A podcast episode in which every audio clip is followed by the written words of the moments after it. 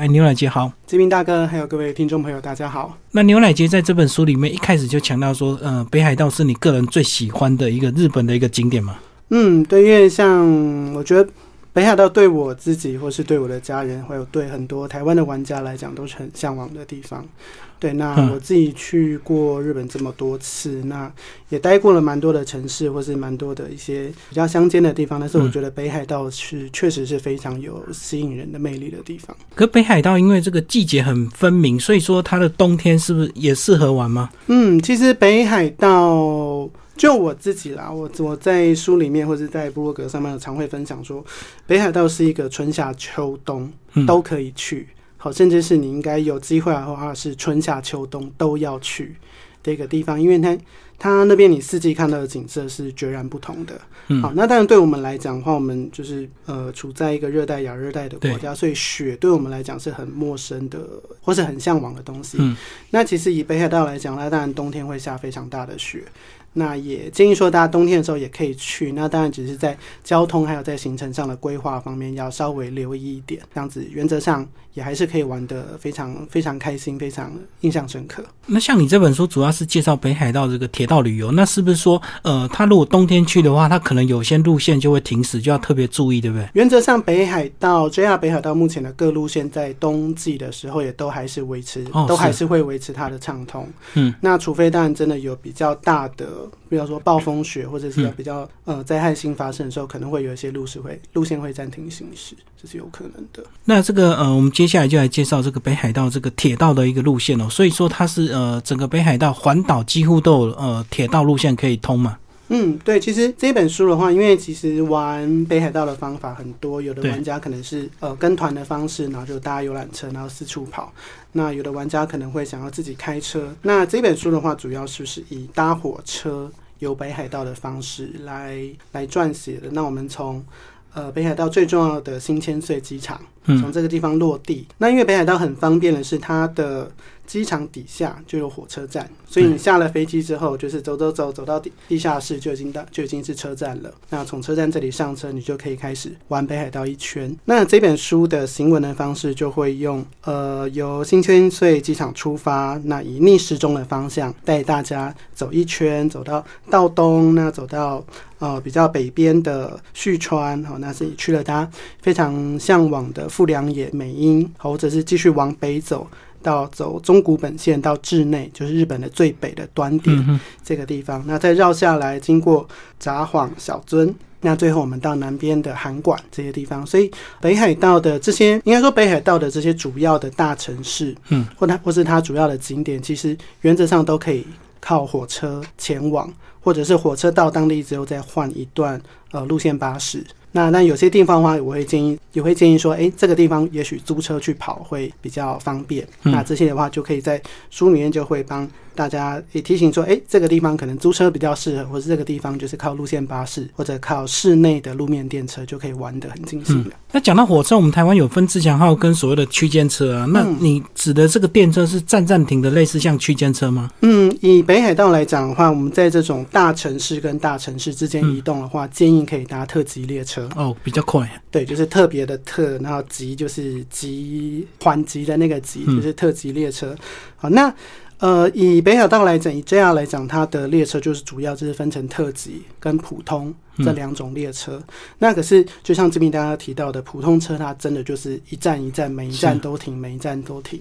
那所以对时间比较有限的玩家来讲的话，可能这样的搭普通车会比较拉长你的旅途上的时间。嗯，好，那当然，如果是比较是年轻的小资族或是学生族，你想要玩北海道的话，也许你的呃旅费的考量比较比较重。好，那我们就可以。搭普通车，因为它比较便宜。嗯，花了一点时间是相对便宜，就对。对，所以它主要就是两种速度，这个呃特急车跟这个普通车就对。对，嗯，那当然在有一些比较小站的地方的话，我们可能需要搭特急到一个中间的一个中途站，然后再换普通车，这也是有可能。那搞清楚它的这个呃火车的分类，那接下来就要介绍说，呃，那到底应该怎么买票？是不是就是买所谓的像书中所写的这个几日票，它就可以这个呃几天畅行这样子？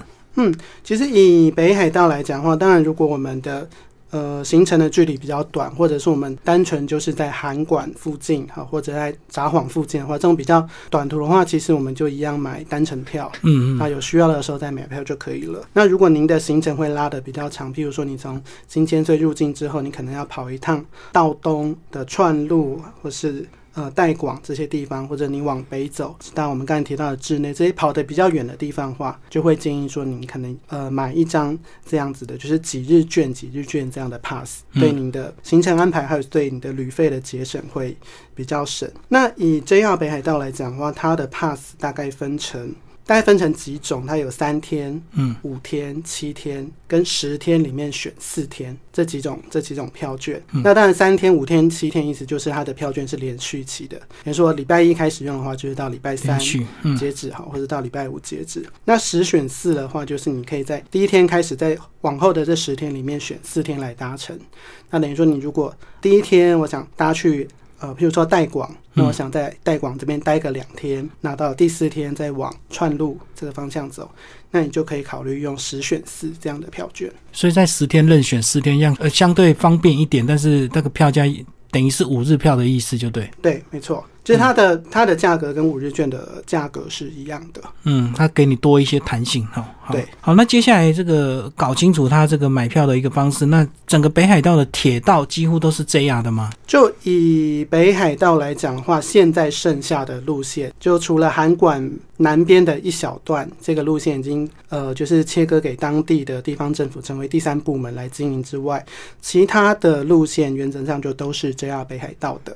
嗯好，那其他的例子是在札幌的市内，它的地铁。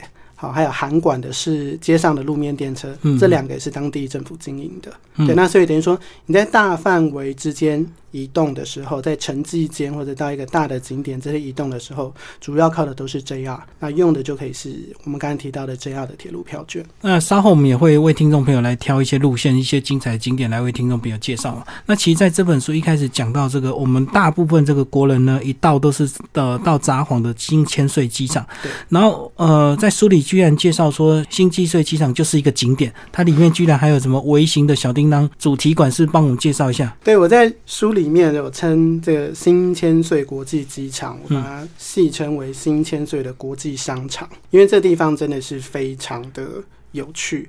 就我们来讲，我们可能会觉得啊，机场就是一个搭飞机的地方嘛。就是路过的地方而已啊，对对对匆匆忙对，而。且大家都想说啊，尽量缩短在机场的时间，要赶快嗯跑出去外面玩。那可是呢，其实，在新千岁机场，它的设计还有它给人的概念，其实它就是一个，就是一个你可以去待一天的，像是一个购物中心的地方。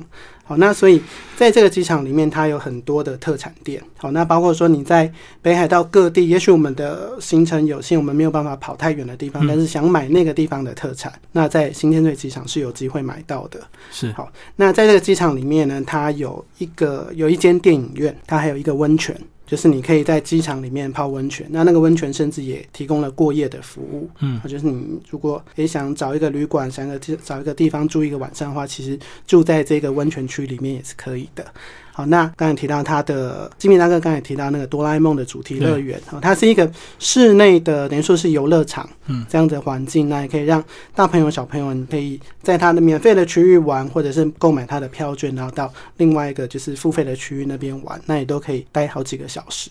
那甚至如果是喜欢呃巧克力的玩家的话，其实在机场里面也有一个巧克力的观光工厂，嗯，所以你可以呃一方面是你可以看到，诶，这个巧克力的。这些甜点的生产的过程，或者你时间充裕的话，你可以去参与一些体验性的活动。那这些都是在机场里面去发生的事情。那所以对当地的就是千岁市的民众来讲，嗯诶、他有时候会礼拜六、礼拜天，嗯、就是没有特别想去哪里的话，就带着一家大小就去机场玩一天。哦，把它当做一个百货公司，就是购物中心。所以它是一个等于说是一个有飞机停机坪的购物中心。嗯，好。那机场玩完之后呢，开始就可以坐着火车。一开始那个铁路的周游票也是可以在机场买吗？可以，它在机场就是在一除了一般的售票柜台之外，它有一个特别的柜台，就是专门服务外国旅客的。啊，因为我们刚才提到的这些就是 JR 的票券，它是外国的人才、外国的玩家才可以用。对，好，那也包括说，如果我们是拿的是短期打工度假的签证或者是留学的签证，嗯这样的身份进到日本的话，也不能用那个票券，因要为纯观光客就对。对，因为它就是设计给观光客用的。嗯那所以在新千岁机场的 JR 车站就有一个区域的柜台是专门让外国玩家去，不管是你在国外的旅行社已经购买好就预购券，要在那边兑换成实体的票券，或者是你先前没有买，那你到了当地要再买这个这样呃 JR 北海道的 pass 都是可以，那就会有专人帮您服务。所以那个柜台除了这个买票之外，还有什么服务？是不是像租车啊、什么住宿都可以在那边咨询，是吧？可以，那或者说在像你在行程当中，你想要预约指定席的座位的话，也都可以在这边安排。所以它等于是日本观光局的一个服务柜台，就对。它是 JR 北海道自己的，哦，这样自己对，是等于说是铁路公司的服务柜台。哦，所以主要就是咨询那个呃一些周游券的一些问题，就对。对，没错。那接下来就来挑一些路线的景点来帮我们介绍吧。嗯，好，那我想一开始的话，我们就先往代广这个地方走。那它是在比较偏道东的地方。呃，我们讲北海道，我们大概分几个区域，就是道央。好，道央就是主要是指札幌，然后美瑛、富良野这几个，就是我们比较游客们很常去的地方。就比较算岛的中心，就对，对。比较中心的地方。嗯，那除了中心之外，就靠东边的话，就称为道东。嘿，那北边就是道北，那南边的函馆那一带我们就称为道南。那代广它是在比较道东的地方，所以它从新千岁机场出发，搭特急列车大概要大两个小时左右的时间。嗯嗯，好，那到了当地呢，这个地方有两个很有趣的铁路的景点，或者说它是一个过去的铁路的景点。对，好，因为这个地方它有一条路线，可是这条路线它已经废除了。等于说他其实已经不再载客了，但是这条路线上有两个非常有名的车站，所以就就成为了观光景点。一个车站叫做幸福，一个车站叫做爱国。对，那所以就有很多的玩家会想去买从幸福到爱国这样子一个车票，等于就是一个像是吉祥车票或者良好的寓意的这样一个的吸引人的地方。那所以我们到这个地方的话，你就可以去，它有一个就是它称为恋人的圣地，所以尤其是情侣们去的话，你可以在那边敲钟，然后可以买一些当地的纪念品。那但在幸福岸跟爱国这两个车站地方本身的景色也都是很漂亮的。就跟我们追分成功一样的意思，就对。对，没错，就像台湾有这种吉祥车票，那其实这个玩法或者是这个概念也是从日本传过来的。嗯嗯。嗯，然后这个代广站还有介绍到代广就有温泉了，呃，在代广的郊区，是是是，有个石胜川的温泉。那那个地方的温泉，它也是以美人汤著称的，因为嗯它的、呃泉质里面有一些比较是植物性的一些成分在里面，所以它也是号称说，就是你在那边泡了之后，对你的皮肤会特别好。就泡起来之后皮肤会特别光滑，就对。对，没错。嗯那所以从代广车站，等于说我们搭一段路线巴士到石胜川这边，大概三十，大概半个小时左右。好，那在石胜川温泉这边的话，它的温泉主要都是在饭店里面，嗯嗯。所以它有大概将近十间的饭店有提供日归温泉。这样的服务，等于说你就是我是纯粹去泡泡温泉的，汤对我没有要住在这里。好，所以它会有一个开放的时段，让没有要下榻的玩家们也都可以在他的饭店里面泡汤。好，那所以玩家们就是也可以选择一下，诶因为每一间饭店的环境或是设施可能会有一些不同，那你也可以先了解一下，就是先事先做过功课，想说，诶，那我们可以去哪个温泉泡，哪个温泉泡，哪一个饭店去泡它的温泉。嗯，然后大部分都是大众的嘛，对不对？对，主要是大众的。那有几间饭店有提供汤屋，嗯嗯。汤屋的话就是它有一个，你可以去预约一个时段，比如说一个小时的时间。嗯那这个小时时间里面的话，就是只有你可以享用这个空间就。一个房间这样。对，嗯那所以如果是比较害羞的，或是比较没有在日本泡过温泉经验的玩家，你想自己独有一个温泉的池或者一个房间的话，你可以用汤屋的方式。不过汤屋应该一个人不让你泡，对不对？因为现在好像有一些安全考量，一定要吸伴嘛。对，他主要会就是希望能够是两个人以上。对对对对，因为万一有紧急状况，有一个人可以求救。然后在日本泡大粽子是不是他们都是全裸？对，没错所以。我们去还要习惯，对不对？对，所以有的妈妈们或者有的是年轻的朋友们会觉得，哎，有点害羞，是或者，有点嗯，对所以还是选择汤屋就对。对。那可是如果你在日本其他地方泡过汤，或者你觉得，哎，反正啊，对方也不认识我，我也不认识对方，所以嗯，彼此看一看没有关系的话，哎，那其实就是大众池的话，其实我觉得是嗯也蛮好的选择。那当然，因为大众池通常它的空间也都比较大，比较宽广，比较对，那甚至它可嗯能会有一些是露天温泉的，就是户外的这些温泉。那我觉得在北海道泡温泉很有意思，就是如果在冬天去的话，也有机会，就是你在泡露天温泉的时候，外面还下着雪。对对对，对上面就是雪，然后下面是冷，对对对对，就是一个哎、很特别的一个混合的经验。就很有情境，就对。没错，嗯，好，那在代广这一站还有提到这个时政红豆面包，它你吃过吗？它有我吃过。到底是怎么样的一个好吃啊？对，因为我们听到日本的红豆，常常都会听到石胜红豆，对对对因为石胜这个地方确实就是红豆的一个盛产的地方，就像嗯诶我们的北港会产花生这样，或者是万丹会产红豆。那日本的呃石胜红豆就是当地应该说整个日本是非常有名的嗯栽培的区域。那所以在车站里面呢，它也就有面包店，然后会去烤现烤时胜红豆的面包，而且它的面包出炉的时间就跟列车的发车的时间是搭配好的，嗯，所以它就是可以让你带着刚烤好的面包上车来吃。当你买好之后，刚好火车就快开，就对。对，所以你不用担心说那个面包摆了很久会不新鲜，或是口感会有有有比较不一样。好，哦就现场买了买了刚出炉的面包，就上了车就可以吃。哦，所以他们非常有有一些巧思，就是，连连这么细的细微的这个小细节都帮你注意到。对，那在代广这个地方还有一个很好吃的是它的猪肉冻，嗯，就是猪肉的冻饭，就是猪肉肉片盖在饭上面这样的猪肉冻饭。那这样的猪肉冻饭其实是当初因为代广它在北海道刚开始开发的时候，代广这地方是没有人的，嗯，它是随着铁道的兴建。对，因为这个地方它可以，它是一个铁道路线的中转的地方，它可以连接一些四通八达的路线，还有一些是往山里面的一些嗯林铁，就是伐木的这些转运的铁道，或是开采开矿的这些铁道，嗯，它可以集结在这里，所以有当初是以劳力密集的这种劳、呃劳工比较多。对劳工比较多呢，是比较粗重性的工作，所以当地的就是餐饮的业者就去研发说，诶，用什么样的温度，那用什么样的酱汁，然后配合它的猪肉去做成餐点会最好吃。那成果就是这个带广的猪肉冻，而且它就在车站的旁边而已，所以嗯要吃也是非常的不用担心说很难找或者交通很困难，就是走路就很一分钟就可以到了。对啊，我看到这个照片，它应该吃起来很顺口，对不对？因为它不会太干。因为有时候，呃，你在劳动的时候，你吃饭如果这个没有配一些东西的话，其实吃起来会呃很不舒服。然后看起来它它就是很那个很顺口、很滑润这样子。对，这个也是我们去建议玩家去北海道去，尤其有机会到代广的话，一定要品尝的一道料理。而且我看到上面这个盖猪肉，然后就是这样子嘛，它猪肉打开里面还有配菜吗？没有，哇，没有，就是猪肉加饭这样子。对，其实日本的饮食文化常常是这样子，它的、嗯就像我们去那种牛洞的连锁店，主要其实就是就是牛肉跟饭啊，当然会有一点洋葱啦。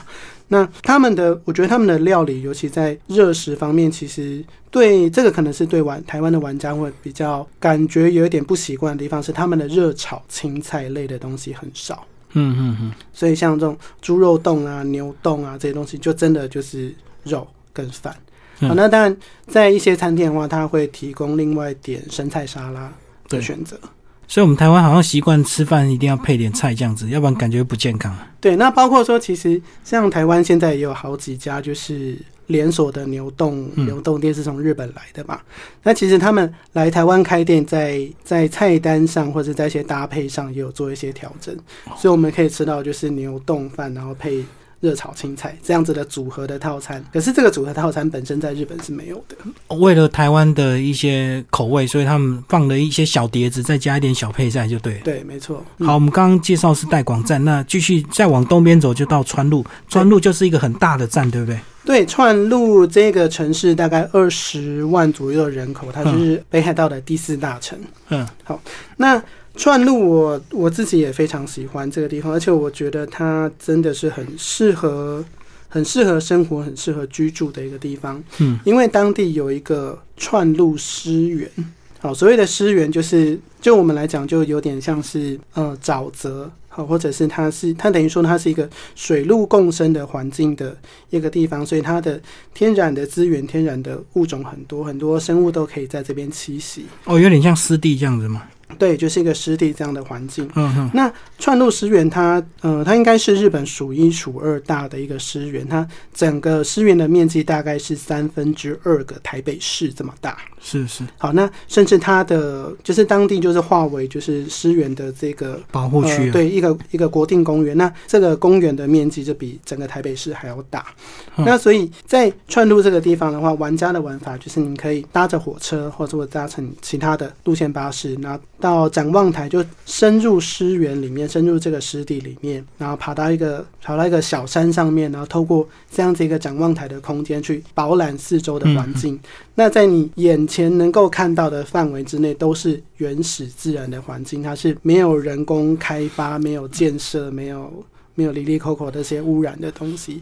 哇，它是这个北海道第四大城市，居然呢还能够保持自然生态这么好的一个地方。对，所以它是一个就是这种自然的生态环境，可以然后跟人们的生活是可以结合在一起的地方。那有有有的读者或有的听友可能会想说，那是不是要搭车搭很远？嗯，好，或者是诶那个路途会会会不会很不方便？可是其实也还好，你就从川路站搭着火车二十分钟就可以到展望台的这个地方，就是下车之后，那再走十分钟就可以登上展望台。所以就整个路程来讲，或是你需要花的时间其实不会很多。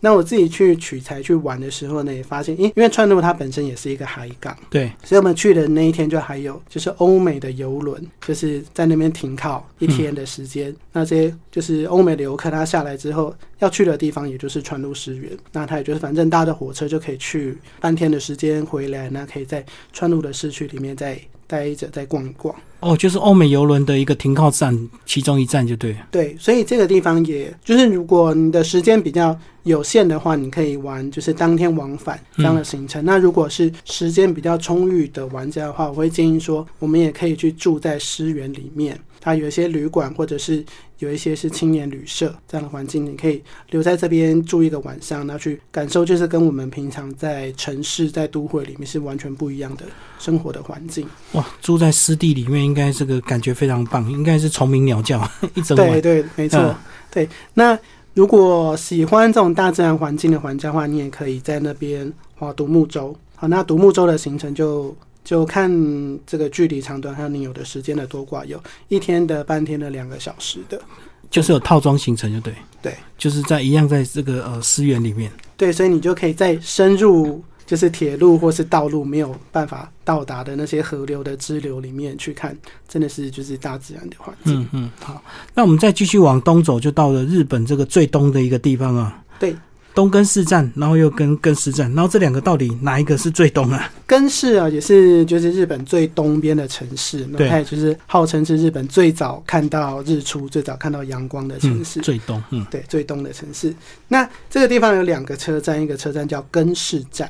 对好，那在它的前一站叫做东根市站。诶，那就有玩家会想说，那到底哪一个是最东边？看起来应该是根市啊，因为它最后一站。因为它是最后一站嘛。那可是其实因为那个路线在那个地方有一个倒钩，嗯所以它是一个有有点绕回来的这样的环境，所以 东根市站才是真正的最东边的车站。嗯嗯嗯，好那当然，对铁路迷的玩家的话，就会非常想要去东根市站看一看，好，或者去打卡签到一下，或拍个照留个纪就到。日本最东的地方就对。对，没错。那可是呢，因为其实根室线或者它有一个很可爱的名称叫花开线，根室线它的列车班次非常的少。所以有的玩家会，他又想去根市，然后也想去东根市，然后就会发现，哎，那个行程是排不出来的。对，因为他错过了这一班车往返的时间，可能就要等两个小时、三个小时才有下一班车。但其实我在书里面的话，就建议玩家说：“诶，我们可以先搭到终点的根市站，对，好去看一看。那在当地的话，就是在车站前面呢，它就有路线巴士，可以带着我们再往最东边的那沙布甲这个地方走。嗯好，它就是日本最东边、最东边的角落。对所以你在路上的话，你可以看到呃最东边的便利商店、最东边的邮局，然后在纳萨布甲那个地方还有最东边的灯塔跟最东边的油桶。然后他们都有做一些指示标识，就对。对，没错，所以诶，这也是他们在包装行销上一个很很高干的地方。好，那在这个地方呢，其实它也牵涉到了一个日本很一个比较历史性的或者一个比较国防性的问题啊，就是它在二战之后呢，其实在在这个纳沙布甲的外面有一些群岛。好，那这些群岛它的归属原则上，呃，日本人觉得是日本的，但是俄罗斯觉得是俄罗斯的。对，对，那所以它目前还有一些主权争议，就是我们有时候会听到北方四岛。所以现在是俄罗斯占领，但是日本一直在吵，就对。对，那当然，就俄罗斯来讲，他们觉得它不是占领啊，那个就本来就是我该有的地方。不过这个就扯到国力的问题，如果日本比较强大，他就直接去抢回来了。对，那事实上最近也确实有一个日本的国会议员有提出这样子的一个声音，就是哎、我们要不要用比较激烈的手段去夺回这个，这几个北地方？后来这个事情在日本也产生了一些一些争议啦。那这个党派也就是决定把这个国会议员开除党籍。哦，所以他是个人比较激进的一个想法。对，嗯而且因为提到战争这件事情，对日本民众原则来讲还是蛮敏感的。对啊，就跟钓鱼台是一样啊，一定也也有一些民意代表，他说我们直接站上去钓鱼台啊，可是这个根本于事无补，没有帮助啊。对，没错。嗯好，那不过在就是在根室或是在纳沙布甲这个地方的话，你就随时到处都可以看到说啊，我们要要回那几个岛，很多布条，对不对？对，有很多的精神精神看板啊、精神标语会有这样的这样的标示，所以这也是我觉得在行程中一个很特别的一个人文的景观了。就跟你到冲绳，有时候我会看到冲绳要独立的标语一样。对，没错，对。好，那我们到了最东边，然后再来就是呃往上走，就是已经这个到王走嘛。对，王走。那王走这个地方，它真的就是它几乎可以说是离东京最远的一个一个地方了，哦因为它等于说是在北海道的东北角。对，好，那所以这个地方到东京有应该有两一两千公里，对，所以是个嗯非常非常远的地方。好，那这么远的一个地方，它当初开发的开发的一个契机，其实也也有一点政治性。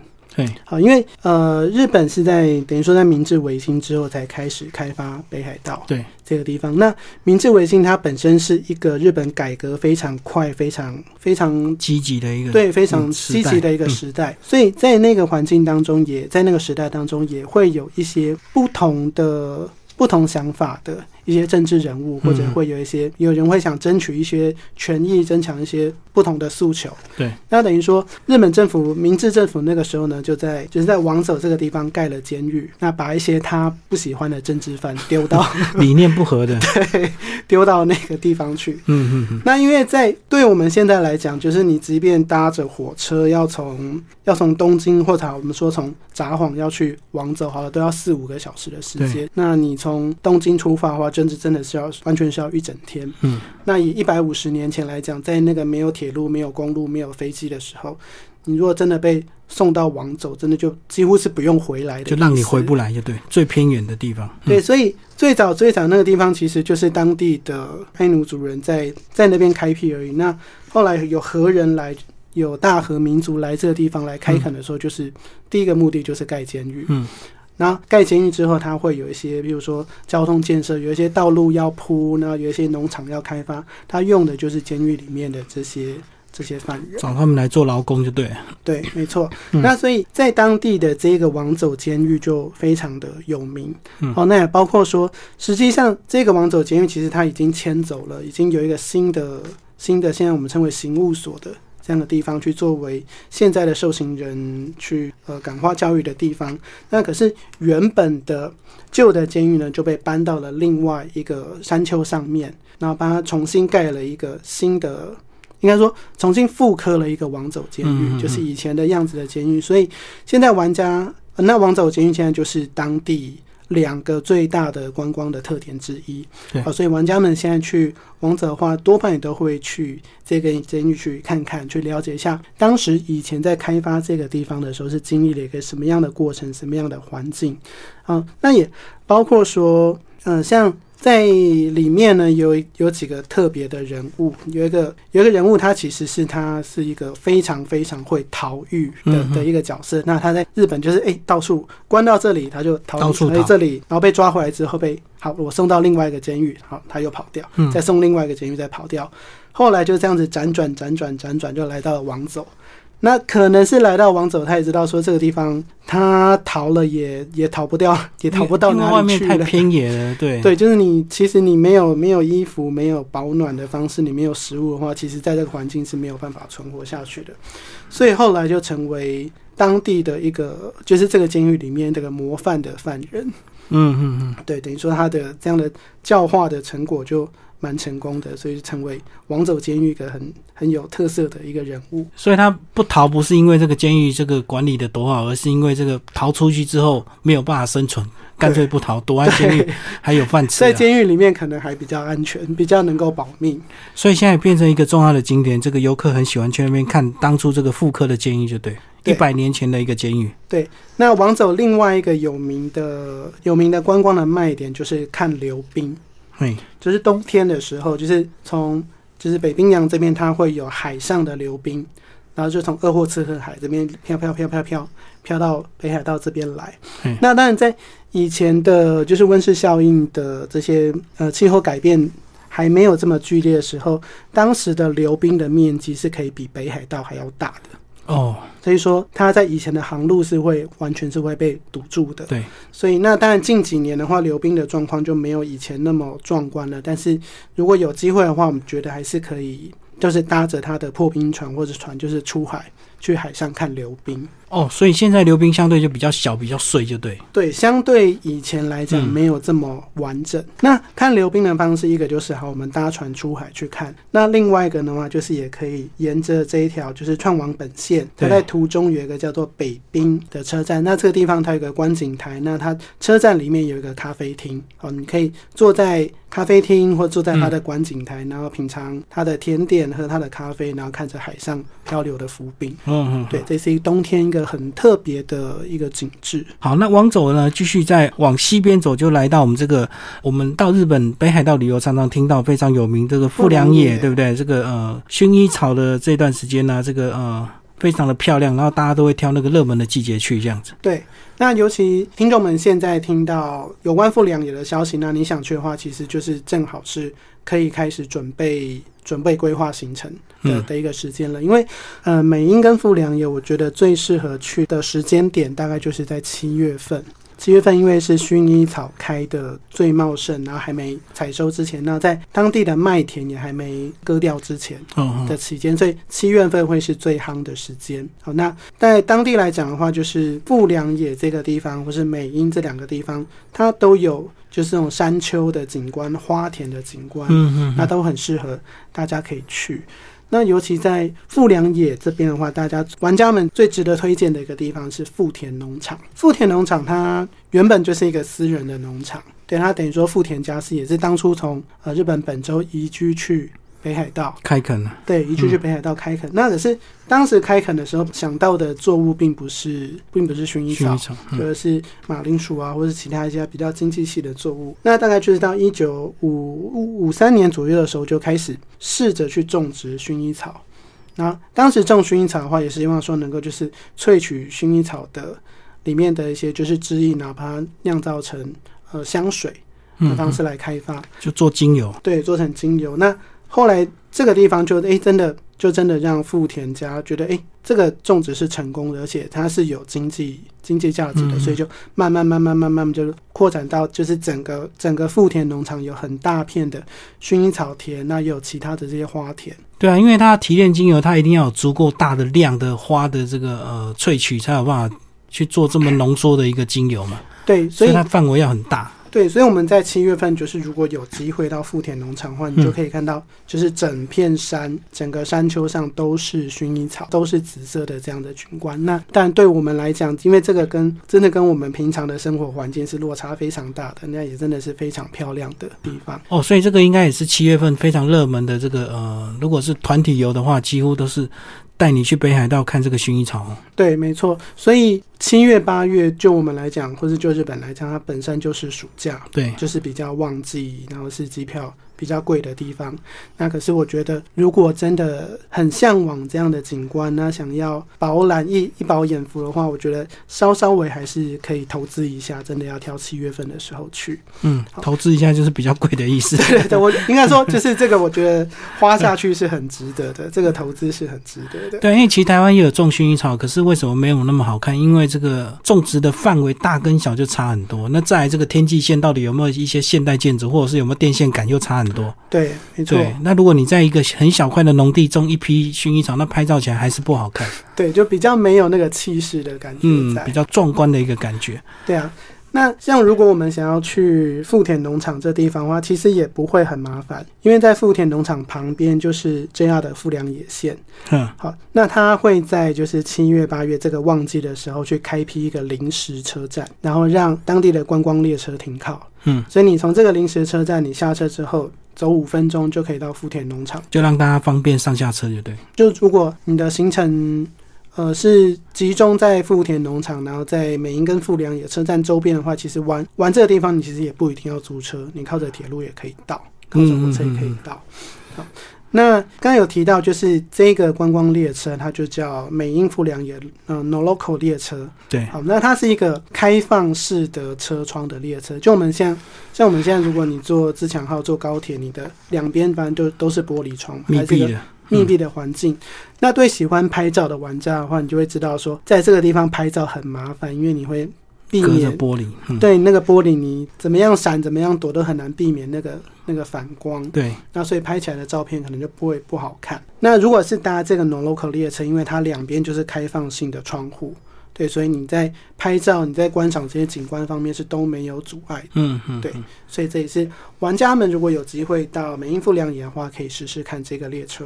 好，那介绍富良野，接下来就继续往上走，就到最北的，对不对？我们来聊一下志内这条线好了。嗯，志内这条中古本线呢，这个我要特别提醒说，因为这个地方很偏远。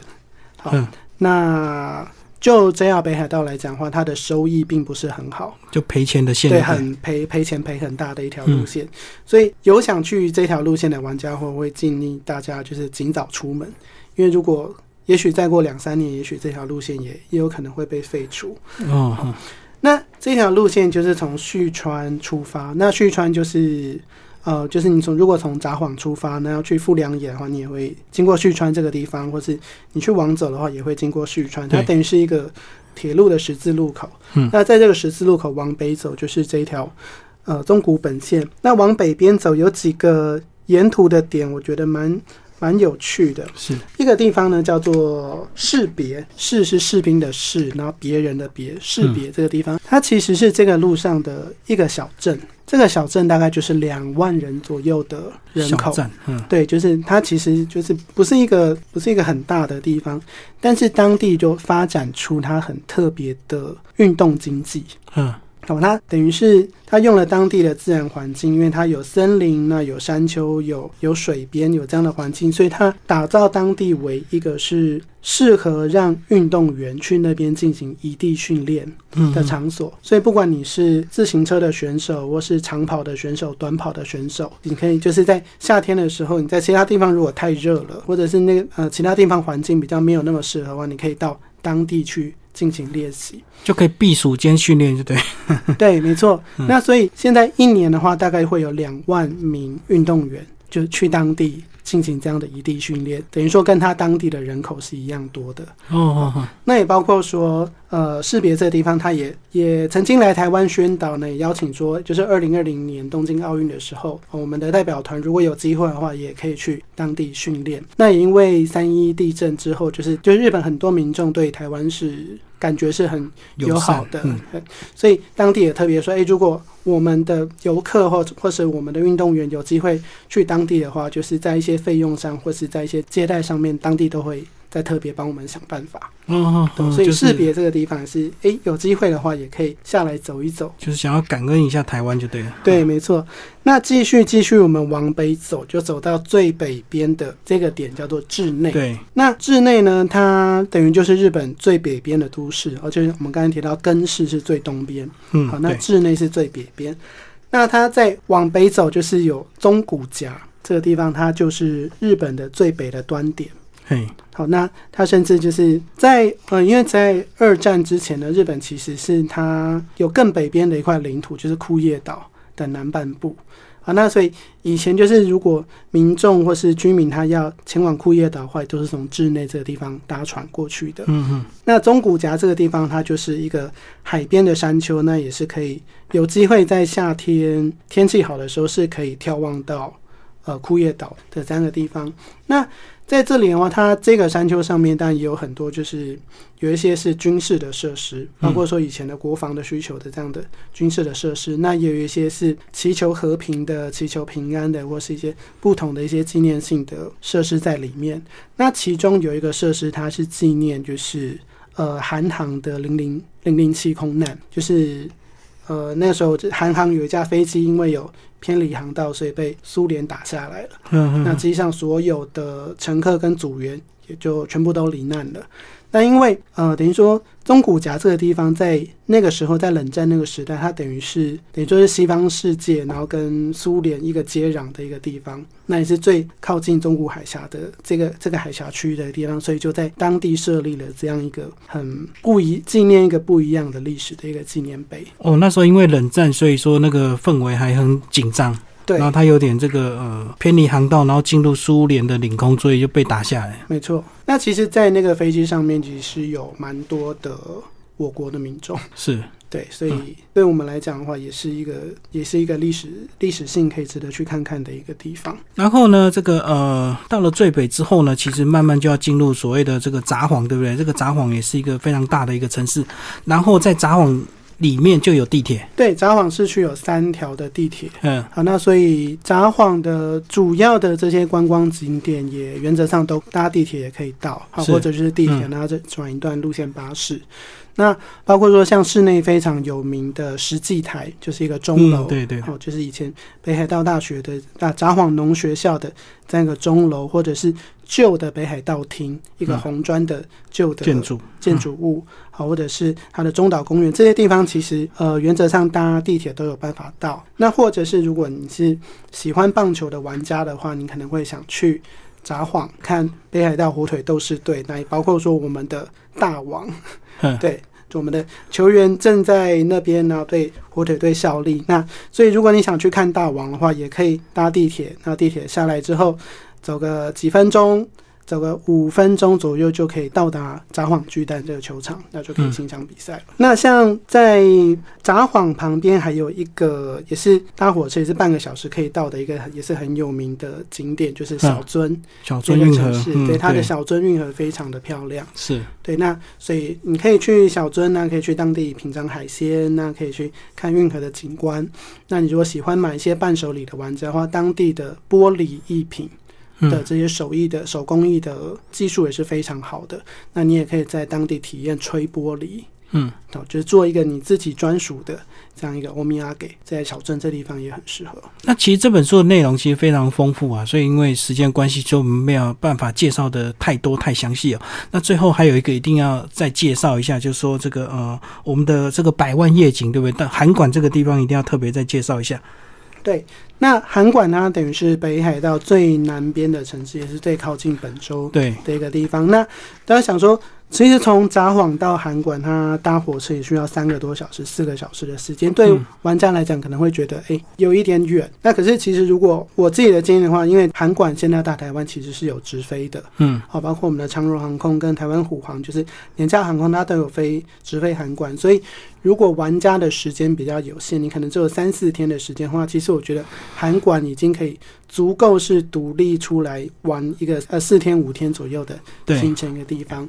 那韩馆的话，市区里面它是等于说是日本最早开港的两个港口之一，所以它有它的旧城区就有很多的这种西方的欧美风格的这些建筑物。嗯，那在韩馆的市区里面也有一个很著名的景点是武林锅，好，它就是一个。呃，日本当时为了抵御西方入侵，所以所新建的一个碉堡。那你如果从天对你从天空去看的话，它就是一个五角星的一个形状。这也是一个很特别的一个景点。那包括如果在呃春天樱花的时候，樱花开的时候去的话，当地的樱花也非常有名。所以韩馆是唯一这个有地面的电车，对不对？对，在呃在韩馆跟札幌都有路面电车。嗯嗯，对。那刚有提到说，就是韩馆的夜景也是非常有名，它有世界三大夜景之一的的这样的美称，所以有机会的话，也可以去搭缆车，那登上函馆山去欣赏一下它的夜景。在书这个有强调说，这个函馆是百万夜景，那另外还有个叫一亿夜景。好，这个是在在神户，对。对，那这个就是另外一个另外一个特别的故事。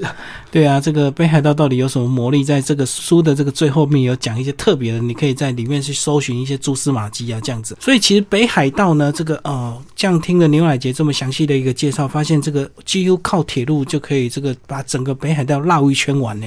没错，但是就是假期要够长，对不对？对，不然就是要分段。像你也是分好几次玩嘛。对，像像这一本为了写这一本书，嗯，前前后后可去了。大概跑这些地方，大概去了快十次的北海道吧。